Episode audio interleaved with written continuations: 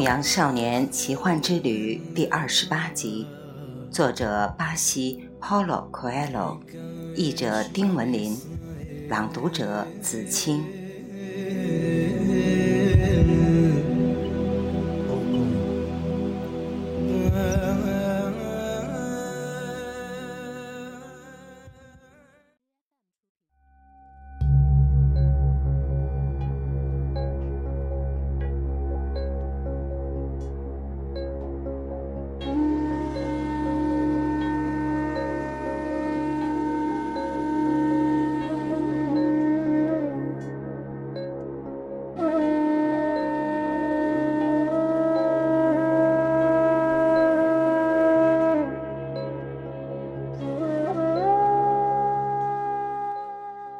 第二天，男孩又到井边去等那位少女。令他意外的是，他在那儿遇见了英国人。英国人正望着沙漠发呆。男孩第一次看到他这样。我从下午等到晚上，直到星星开始眨眼的时候，他才露面。英国人说：“我对他讲了我的故事。”他问我是否已经把铅块变成了黄金。我回答说：“这正是我想学会的本事。”他让我去试一试。他只对我说：“去试试看吧。”男孩沉默不语。英国人长途跋涉来到此地，听到的却是毫无意义的东西。男孩想起自己送给撒冷王六只羊，也得到一样的结果。那就试试吧，圣地亚哥对英国人说。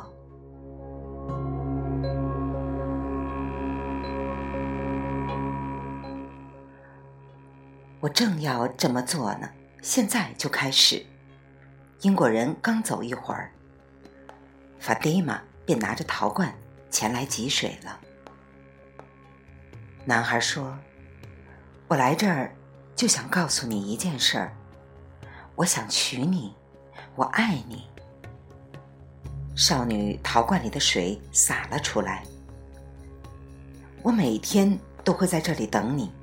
我穿越沙漠来金字塔附近寻找一笔财宝。战争一度是一场灾难，可现在。它却成了我的福音，因为是战争使我有机会认识你。迟早有一天，战争会结束。少女说。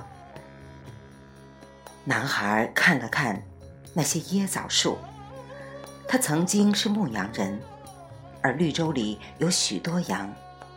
法蒂玛比宝藏更重要。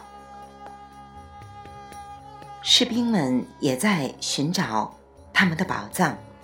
少女仿佛猜到了男孩的想法，说道：“沙漠里的女人为他们的勇士感到骄傲。”说完，她重新将陶罐装满水，翩然离去。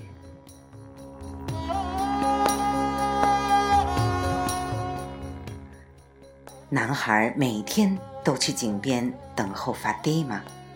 把自己以前放羊、遇见国王和在水晶店打工的经历全讲给他听，他们成了朋友。一天之中，除去跟法蒂玛一起度过的一刻钟，其余的时间都过得很慢，似乎没有尽头。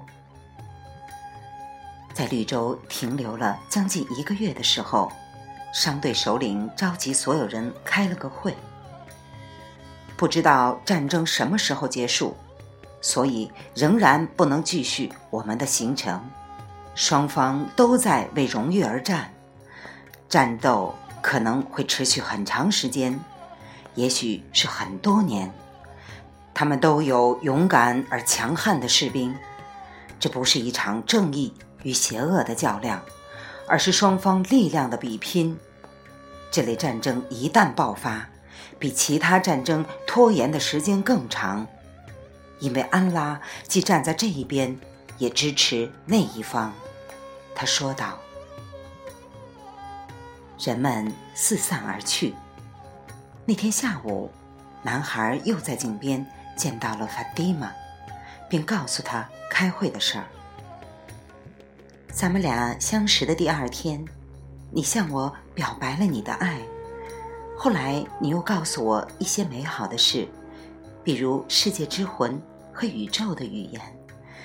这一切使我渐渐依恋上你。在男孩听来，他的声音比清风吹拂椰枣树叶还要动听。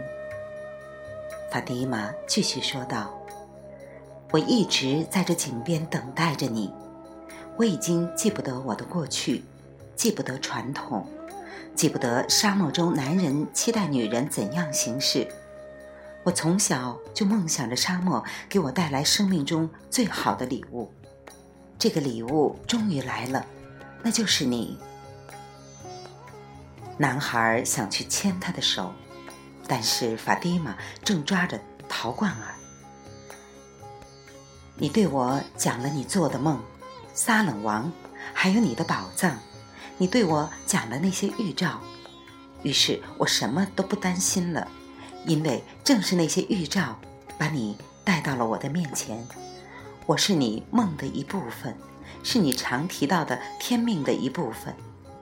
所以我希望你继续前行，去追寻你的梦想。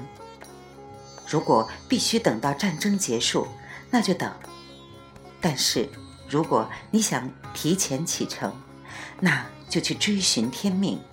沙丘会随风改变形状，但沙漠永远存在。我们的爱情也如此。马克吐布，他最后说：“如果我是你天命的一部分，总有一天你会回来。”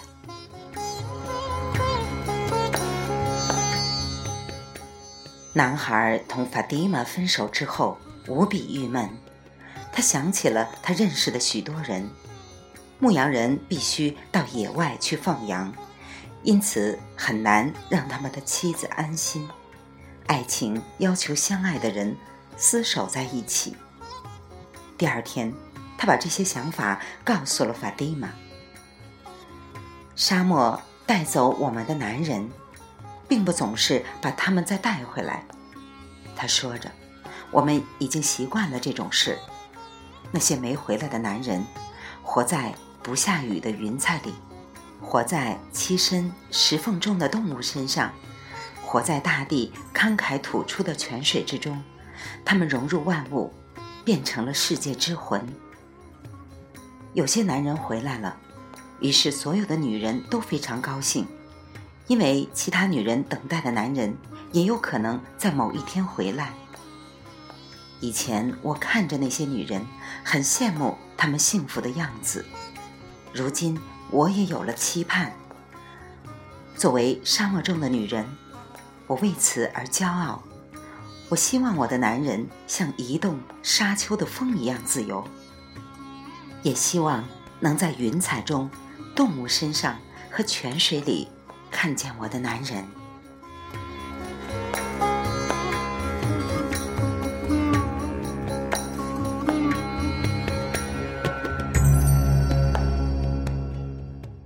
牧羊少年奇幻之旅》第二十八集，作者巴西 Paulo Coelho，译者丁文林，来自电台轻音耳语子青分享，欢迎订阅收听。